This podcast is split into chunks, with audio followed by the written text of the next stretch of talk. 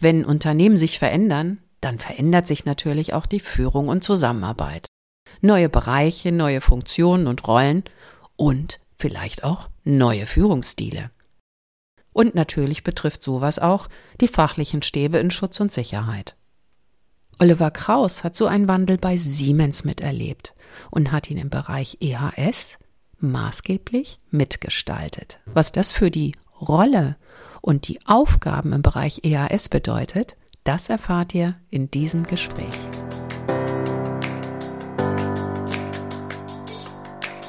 Mehr ach so als ISO. Willkommen zu dieser Hörreise für selbstbewusste Managementsysteme. Hier geht es darum, wie Menschen und Managementsysteme ticken und bremsen und wie du sie gut und wirksam miteinander verbindest. Ich bin Susanne Petersen, deine Reisebegleitung und wünsche dir viel Spaß und ach so's mit dieser Episode.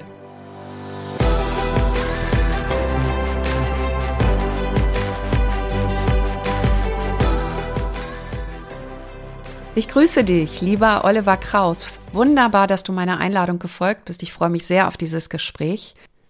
Wir haben uns ja im Zusammenhang mit dem Thema Kultur kennengelernt und damals hast du so viele spannende Impulse geteilt mit uns, dass ich dich unbedingt auch in meinen Podcast einladen musste. Bevor wir jetzt so richtig einsteigen, verrate uns doch noch mal kurz, wer ist eigentlich Oliver Kraus? Ja, sehr gerne. Ja, beruflich, was ist mein Werdegang? Ich bin seit bald 25 Jahren in einem großen Industrieunternehmen tätig und hatte da natürlich im Laufe der Zeit eine ganze Reihe von unterschiedlichen Stationen durchlaufen. Habe angefangen irgendwie mit Management Consulting, war dann irgendwo im Business Development, war dann irgendwo in der Business Strategie, später in der Corporate Strategie, in der Konzernrevision, im Compliance Audit ganze Reihe von unterschiedlichen Funktionen, Rollen, Stationen, bevor ich dann so vor bald gut zehn Jahren eigentlich so in die EHS-Funktion gekommen bin. Und ja. da auch auf der Corporate-Ebene. Ähm, das heißt, ich habe eigentlich ja immer in Rollen und Funktionen gearbeitet, die schon sehr managementnah oder Corporate-Rollen eben sind.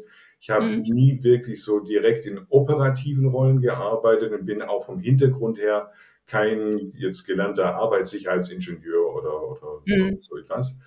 Mhm. Ähm, bis Ende oder nee, bis Anfang letzten Jahres, genau, war ich äh, eben dann zuletzt der Global Head oder der Vice President of Safety. Das heißt, ich habe die globale Governance-Funktion für Arbeitssicherheit wahrgenommen. Mhm. Bin jetzt in einer Rolle, äh, in der ich mich so um die funktionale Entwicklung der EHS-Funktion äh, kümmere und zu Themen wie Kompetenzmanagement und Learning und Development, Organisationsentwicklung für die EHS-Funktion äh, ja, bearbeite, begleite, betreue. Hm. Okay. Das sind ja schon ganz, ganz interessante Stichworte, um gleich weiterzumachen. Aber vorher ganz kurz für alle, die nicht in so einem großen Unternehmen arbeiten. Was beinhaltet eigentlich so eine Corporate HSE oder ja eine, eine übergreifende Funktion, wie du sie gerade geschildert hast und die ja die Station war vor der, wo du jetzt drin bist. Was sind das für Tätigkeiten, die man da macht? Einfach mal, um nachzuvollziehen, woher so dein ganzes Wissen und die Erfahrungen auch kommen.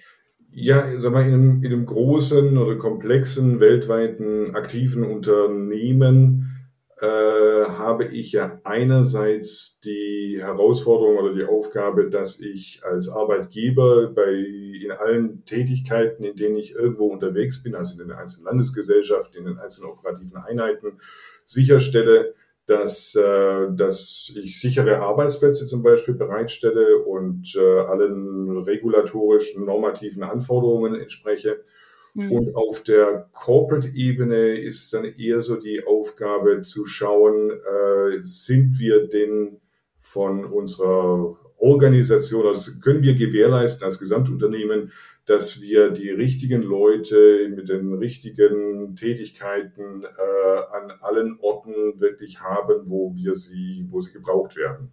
Also es ist eher so eine Frage der wie, wie stellen wir die ganze Funktion auf, äh, wie spielt sie zusammen mit anderen Funktionen, äh, wie, welche Identität, welche, welche Rolle als Funktion im Gesamtgefüge nehmen wir wahr, wie entwickeln wir sie weiter, wie prägen wir sie aus, wie stellen wir sicher, dass wir zum Beispiel äh, funktionierende, effektive Managementsysteme in allen Landesgesellschaften, allen operativen Einheiten haben und so weiter.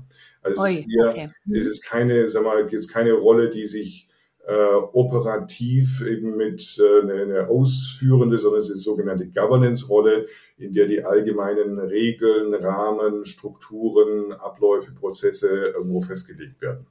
Okay, also so der Blick von ganz oben auf die vielen, vielen Fachkräfte für Arbeitssicherheit, Umweltbeauftragte und alle anderen Beauftragten, die von Recht wegen gefordert sind, die zu koordinieren, die auch zu synchronisieren und in einer Richtung weiterzuentwickeln, strategisch, wie sie von ganz oben in den Blick genommen wurde. Genau, also so vor zehn Jahren zum Beispiel oder etwas länger da, da hatten wir dann die sogenannte EHS-Funktion äh, neu zusammengestellt oder überhaupt mal so, so in der Form, wie sie heute besteht, auch äh, äh, formiert, dass es eben eine weltweite Organisation gibt, die auch äh, ja in sich miteinander wo zu tun hat, eine Community, die sich miteinander wo ver, ver, verbunden ist und mhm. eben diese Themenfelder Gesundheitsmanagement, Arbeitssicherheit und Umweltschutz ganzheitlicher äh, weltweit begleiten und, und fahren kann.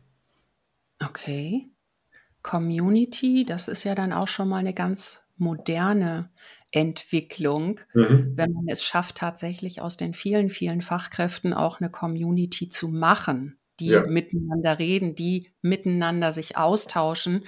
Wäre Community-Entwicklung da? Also wie habt ihr diesen Austausch gefördert untereinander? Ja, also wir haben sehr viel ähm, im Laufe der Jahre wirklich so in diese Community-Entwicklung investiert.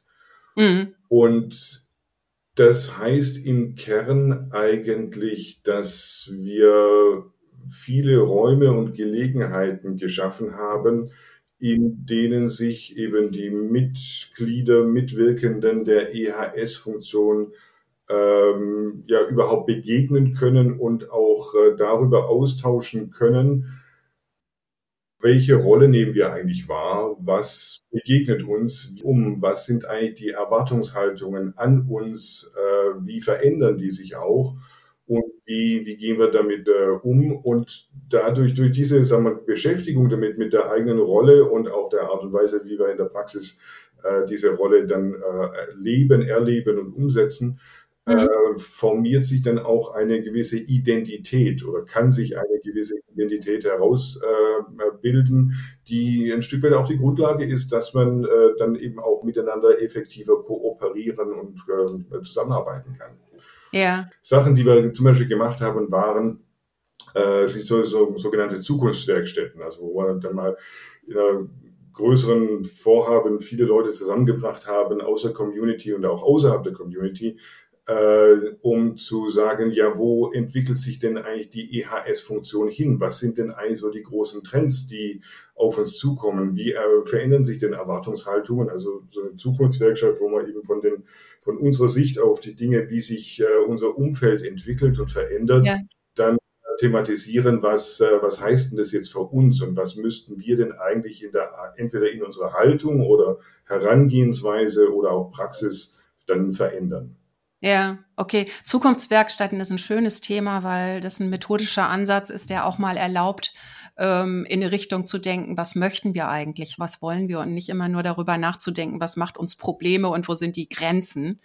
Insofern schöner methodischer Einsatz. Jetzt haben wir zwei Möglichkeiten. Einmal war mir gerade so die Frage eingefallen, in diesen Communities, wo dann auch ein groß, großartiger Austausch gelaufen ist, ähm, tauchen ja dann auch Probleme aus der Praxis auf, wo vielleicht eine Corporate-Funktion auch helfen und unterstützen kann oder ja weiterentwickeln kann. Das wäre so eine Möglichkeit, sich anzunähern an das Thema, so was du auch da entdeckt hast in dieser Funktion und was so Schwerpunkte deiner Arbeit waren. Und das andere wäre dann nochmal so zu gucken, was haben denn diese Zukunftswerkstätten auch an Entwicklung ergeben? Wo wollen wir weitermachen? Was macht für dich am meisten Sinn? Was, was ich immer sehr spannend an der Health and Safety Funktion oder der EHS Funktion, Umweltschutz genauso, was ich da mhm. sehr spannend immer fand, war der, äh, ja, der, der Sachverhalt, dass, dass wir einem enormen Wandel unterliegen oder auch einem enormen veränderten Erwartungshaltungen unterliegen und äh, von daher immer wieder oder ständig gefordert sind, äh, ja ein Stück weit zu reflektieren oder neu herauszufinden, was macht uns denn eigentlich weiter relevant und wo sind eigentlich so die, die Verschiebungen, was sind Verschiebungen an Themen oder auch an Praxis, die wir, die wir vor uns gangbar machen äh, müssen. Was, was ich eben immer, immer sehr, sehr spannend fand, war, war, die, war der Punkt, dass wir als Health and Safety Funktion haben wir ja grundsätzlich immer, haben wir die Erwartungshaltung, dass wir beraten und anleiten, wie Arbeitssysteme so gestaltet werden, dass sie ein effizientes und sicheres Arbeiten erlauben. Mhm. Und mit so Arbeitssystemen, das, da meinen wir ja Arbeitsumfeld und Arbeitsaufgaben und die Arbeitsmittel und die Arbeitsprozesse und die Arbeitsorganisation. Das mhm. heißt, wir in Health and Safety sind eigentlich so im Kern des Geschehens von allem und jedem äh, oder sollten mit daran beteiligt sein oder im Spiel mit sein, äh, weil unsere Tätigkeit oder Einflussnahme berührt alles, was in einer Organisation, in einem Unternehmen passiert. Jeder vom, egal ob er als Vorstandsvorsitzender oder als Gabelstaplerfahrer arbeitet, ist Teil eines Arbeitssystems oder arbeitet in einem Arbeitssystem. Und diese Arbeitssysteme versuchen wir mit unserer Expertise äh, zu optimieren, zu verbessern, dass sie eben ein effektives, effizientes, aber auch sicheres und die Gesundheit förderndes Arbeiten erlauben.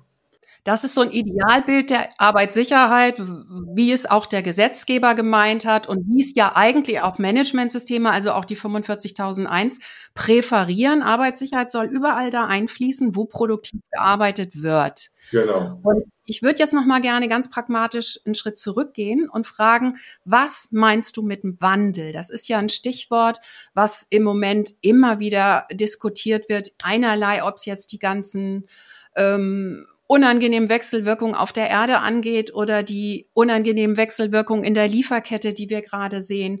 Was konkret betrifft davon HSE? Dieser Wandel. Woran naja. merken eure Fachkräfte oder woran haben die gemerkt, dass da was in Gang ist, womit sie irgendwie nicht mehr so richtig mitgekommen sind oder was vielleicht auch Probleme gewesen sind? Na, also ich, Genau, ich würde jetzt nicht sagen, irgendwo, dass, dass wir da nicht mitgekommen sind, aber da, da befinden wir uns einfach, einfach in, einer, in einer permanenten Auseinandersetzung auch damit. Es macht, also ganz plakativ, es macht einfach einen riesen Unterschied, ob ich in einem Unternehmen bin, das jetzt zum Beispiel, was weiß ich, 100.000 Mitarbeiter in der Produktion, im Maschinenbau oder wo auch immer hat, oder mhm. ob ich in einem Unternehmen bin, in dem ich 100.000 Mitarbeiter im Software-Coding habe. Ja. Und eigentlich genau dies, äh, sagen wir so ein Wandel ist in den letzten zehn Jahren passiert, dass sagen wir der, der, die Arbeitsaufgaben oder also das Arbeitssystem sich für die aller, allermeisten Menschen im Unternehmen dramatisch äh, verändert hat, weil wir eben mhm. heute ja, äh, ein sehr großes Softwareunternehmen sind und ein nicht mehr so ganz großes äh, Produktionsunternehmen. Okay, an der Stelle sollten wir vielleicht mal sagen, dass es sich bei dem Konzern, in dem du arbeitest, um Siemens handelt. Das ist ja auch auf LinkedIn zu lesen. Wir müssen das nicht geheim halten, oder? Nein, boah, keine Zweifel, klar. Einfach um das auch ja. mal mit konkreten Bildern zu mhm. verbinden. Das ist ja auch eine interessante Information, wie Siemens sich weiterentwickelt hat. Ich habe noch eine Siemens Waschmaschine im Keller. Also das Die gehört so nicht zu unserem Portfolio.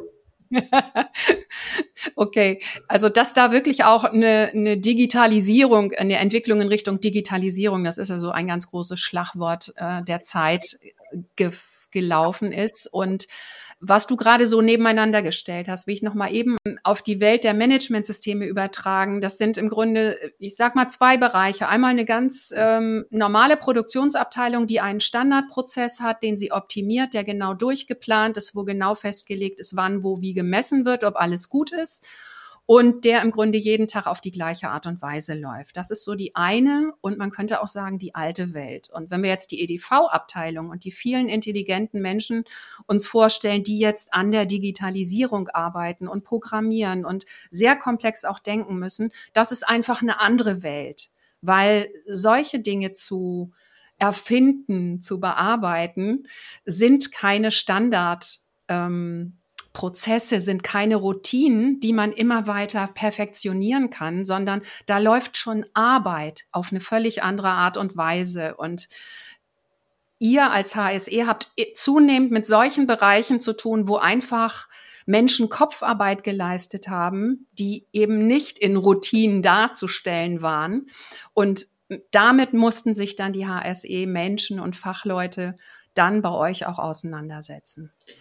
Genau, also wie gesagt, sagen wir, die, diese Arbeitssysteme sind eine ganz andere, die Arbeitsmittel, die Prozesse, die Umgebung, alles ist, eine, ist, ist sehr anders.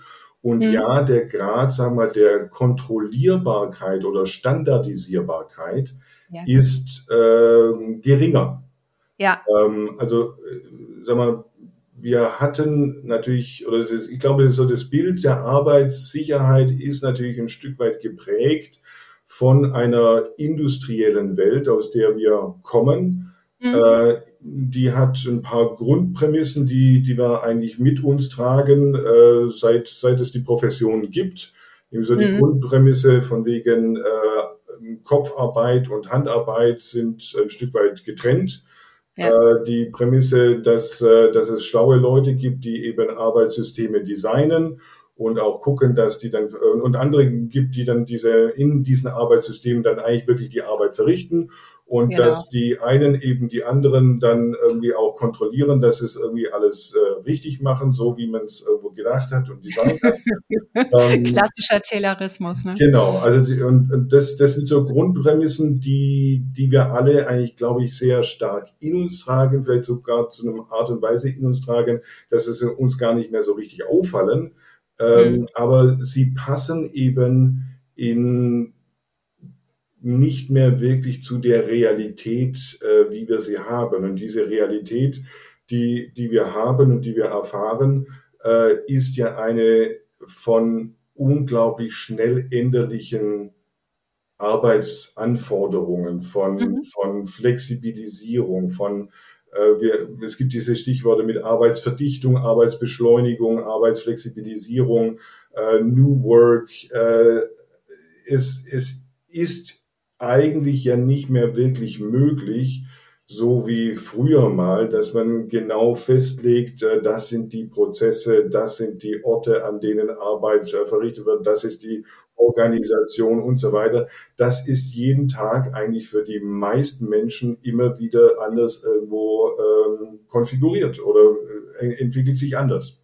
Ja. Und da, da wird natürlich, wenn ich das eine, sagen wir, nicht mehr so kontrolliert und standardisiert ähm, fassen kann, dann ist natürlich die Frage, wie, wie, was mache ich denn dann? Also wenn ich jetzt nach wie vor gefordert bin, eigentlich äh, die Arbeitsumgebung, die Arbeitssysteme möglichst so zu beeinflussen, dass sie sicheres, effizientes, gesundheitsförderliches Arbeiten erlauben. Wo ist denn dann da mein, äh, mein wesentlicher Zugriff oder Ansatzpunkt darauf?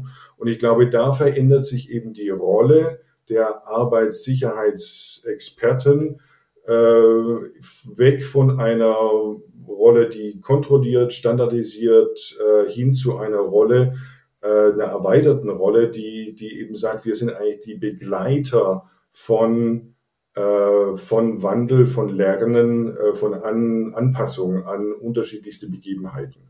Ja, also wenn eine Fachkraft äh, die übliche Ausbildung gemacht hat, dann kriegt sie ganz viel Fachwissen mit und von dem einen oder anderen auch noch was, aber die wesentlichen Werkzeuge sind halt planen, standardisieren, in Prozesse einfließen lassen und kontrollieren. Das ist ja auch das, was unsere Managementsystem Normen immer wieder so als Instrumente und Bausteine mitgeben. Jetzt ist so die Frage, was genau fehlt denn einer Fachkraft so aus deiner Sicht, um mit diesen Wechselwirkungen und ja auch den Ansprüchen modern arbeitender Abteilungen ähm, gerecht zu werden. Da wird ja auch anders zusammengearbeitet, da wird ja auch anders geführt. Also da ist es nicht mehr so, dass ein Chef eine klare Ansage macht und alle müssen dann irgendwie ja, funktionieren und parieren. Und wenn sie es nicht tun, dann haben sie Konsequenzen zu fürchten, sondern inzwischen reden Chefs und Mitarbeitende miteinander und ähm, es wird gearbeitet auf Augenhöhe und so weiter. Das sind ja alles Entwicklungen, die auch gekoppelt sind an die komplexe Welt und dass es dann auch Unternehmen und, und Umfelder brauchte, wo anders gearbeitet wird. Wie genau könnte das denn in der Arbeitssicherheit aussehen oder wie sah es bei euch aus? Welche konkreten Probleme haben sich da gezeigt? Na, also wir auch da wieder eine Grundprämisse eigentlich unserer, unserer Herkunft als Profession, und das ist nicht nur in der Arbeitssicherheit so, sondern eigentlich in, in allen, allen Professionen, äh, ist so eine gewisse Linearität. Das ist auch eine Grundprämisse, die wir, die wir tief verinnerlicht haben, dass wir sagen, naja, äh, es gibt äh, Input, Produktion, Output, es gibt äh, eine Ursache, Wirkung, es gibt einfach so eine, so eine lineare ähm, die, die, die Organisation als Maschine, ähm, wo, wo festgelegt ist, äh, wer wo wann was tut und äh, meistens sitzen dann eben ein paar drüber, die an gewissen Fäden ziehen, um mhm. zu sagen, wo optimiere ich die Maschine. Äh, wenn, äh, wenn irgendetwas zu verbessern ist oder zu verändern ist, dann nimmt man eben, schaut man, welches Teilchen der Maschine äh, muss jetzt irgendwo repariert werden oder verändert werden, dann baut man sie wieder ein, dann funktioniert es hoffentlich auch irgendwie besser. Aber so unser Denken ist ganz, ganz stark noch daran orientiert, dass wir eine gewisse Linearität haben, mit der wir Dinge mhm. beeinflussen können. Mhm. Und ich mhm. glaube, diese Linearität, äh, die haben wir eben in der, in der realen Welt, haben wir nicht. Wir stellen auch immer mehr äh, eben fest, dieses Bild von einer Organisation als äh, Maschine, als große Maschine, ist eigentlich nicht das richtige Bild. Wir, ja. wir, es, ist eine, es, ist keine, es ist keine Maschine, sondern es ist ein lebendiger Organismus. Und ja. wenn ich diesen lebendigen Organismus ähm, beeinflussen will, dann muss ich mich da auch in eine andere Beziehung setzen dann geht es mhm. weniger um die einzelnen Teile, die ich dann vielleicht da irgendwo optimieren oder, oder ähm, ähm, reparieren oder verändern kann, sondern dann geht es mehr um die Interaktion in diesem ganzen Organismus, dessen Teil ich bin. Das klingt jetzt ein mhm. bisschen abstrakt, aber konkreter wird es zum Beispiel, wenn ich in die, in die, ähm, in die 45.001 reinschaue, dann haben wir ja, äh, ich glaube, die 813 war so Management of Change äh, haben wir da ja äh, auch als, als äh, sagen wir, Normelement oder Anforderung da, da hinterlegt, dass man einen Prozess haben sollte äh, für ein Management of Change. Und also das heißt eben in der, in der Auch die Norm hat verstanden, dass sich in der Realität was verändern Natürlich, kann. Aber sagen wir, die grundlegende Logik, so wie es noch in der Norm hinterlegt ist, ist, dass, dass man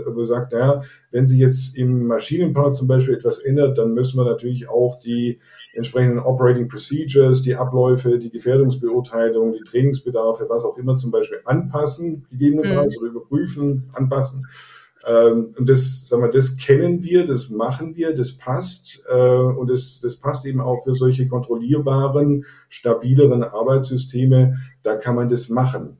Für dynamische, äh, komplexe wird es deutlich äh, schwieriger oder ist es einfach so nicht, äh, nicht leistbar oder nicht machbar.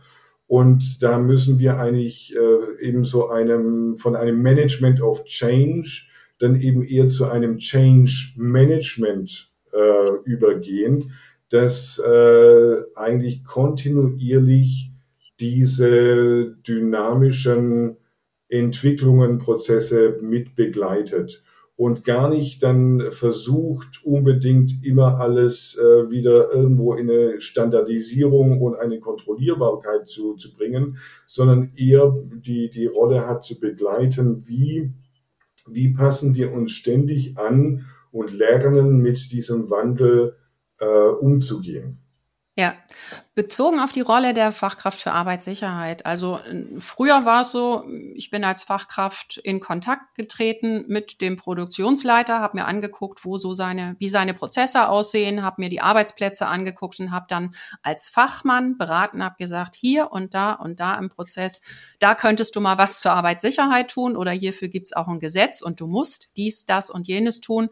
Also ist mit Fachwissen auf die Bereiche zugegangen, hat gesagt, ich Experte kann dir sagen, hier und da muss Arbeitssicherheit rein. Das ist natürlich, wenn ich ein komplexes System vor mir habe, was ich wohl möglich auch gar nicht verstehe, was ich gar nicht als einen Prozess darstellen kann, nochmal eine völlig andere Herausforderung. Und da würde ich jetzt gerne auch mal mit dir weiter drüber nachdenken, was genau bedeutet das denn eigentlich für die Rolle eines fachlichen Experten, eines fachlichen Unterstützers. Das sind ja dann nicht nur die Arbeitssicherheitsleute, das sind auch die Umweltschutzleute, die Qualitäter. Also was kann ich eigentlich als Fachmensch, als Experte tun, um jetzt in dieser Welt gut zu unterstützen? Also mal ganz pragmatisch bezogen auf den Arbeitsplatz.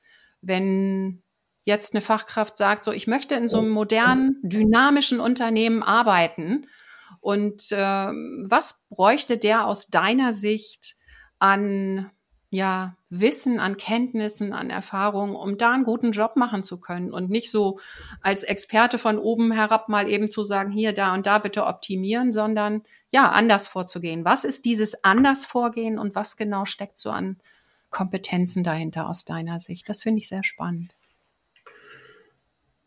Ähm, ich glaube, im Wesentlichen ist es die, das eigene Selbstverständnis eben nicht nur auf das Expertentum zu fokussieren oder zu reduzieren.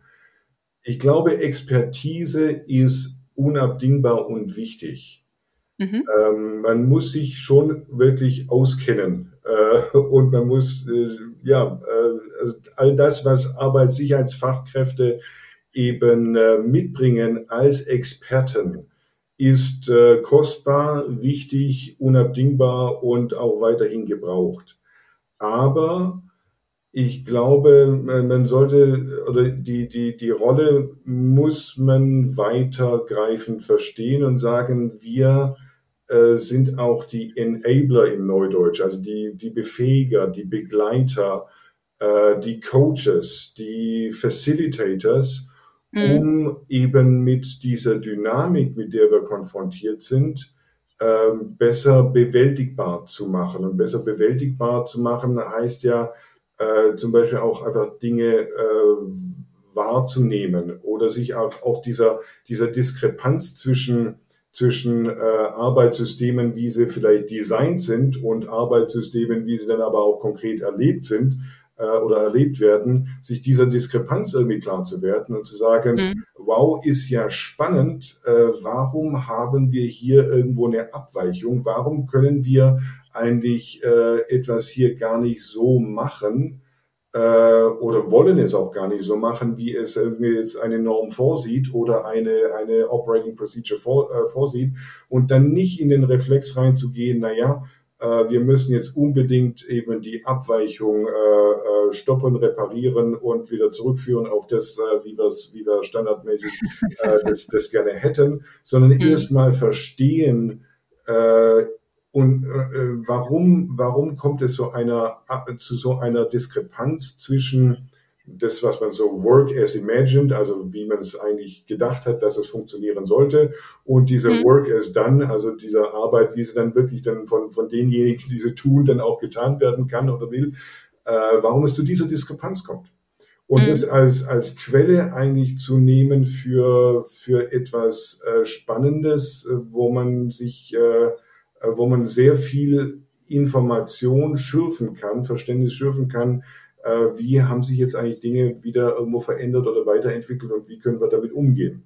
Und das mhm. ist so ein bisschen eine, äh, sag mal, ergebnisoffene, neugierige, äh, einladende Herangehensweise, die eben dann ähm, nicht spontan in den Reflex verfällt, so von wegen, ich weiß klar, was gut und böse ist oder richtig und falsch, Das mhm. ist so, so, so meine, mein, mein Expertentum-Reflex, dass ich, äh, dass ich dann genau sage, naja, so ist es aber äh, richtig und so ist es falsch, sondern diesen Reflex eben auflöse, aufgebe und eher in so eine offene, neugierige, untersuchende Haltung reingehe und dazu auch die anderen einlade und sage, was passiert denn jetzt hier eigentlich und was bedeutet denn das und was zeigt sich denn daraus, wie wir ticken, wie wir arbeiten und wie können wir darauf Einfluss nehmen? Ja. Ähm, das sind ja Ansätze, die ich mit Matthias Parey auch schon diskutiert habe aus Absolut, dem ja. Human Organizational Performance Ansatz. Genau. Und für Fachkräfte bedeutet das, wenn ich das jetzt richtig verstehe, ich kann als Fachkraft nicht mehr einfach da reingehen und ein Schlaumeier sein, sondern ich muss auch mit einer Grundhaltung da reingehen.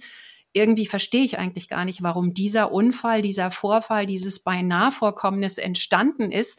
Aber ich möchte es gerne verstehen. Und dazu gehe ich erstmal auch rein in dieses, in den Bereich, wo das passiert ist, also in das System quasi und beobachte, spreche mit den Menschen, die daran beteiligt sind und versuche rauszukriegen, warum sie in dem Moment gedacht haben, das, was sie da tun, ist ein gutes, richtiges, vernünftiges Verhalten. Das steckt ja wahrscheinlich dahinter. Also die Grundhaltung auch erstmal zu verändern. Ich bin ein Fachmensch, ich sage den anderen, wo es lang geht, hinzu, ich muss jetzt erstmal verstehen, was hier passiert ist, um dann meine vielleicht sinnvollen und hilfreichen Impulse zu geben.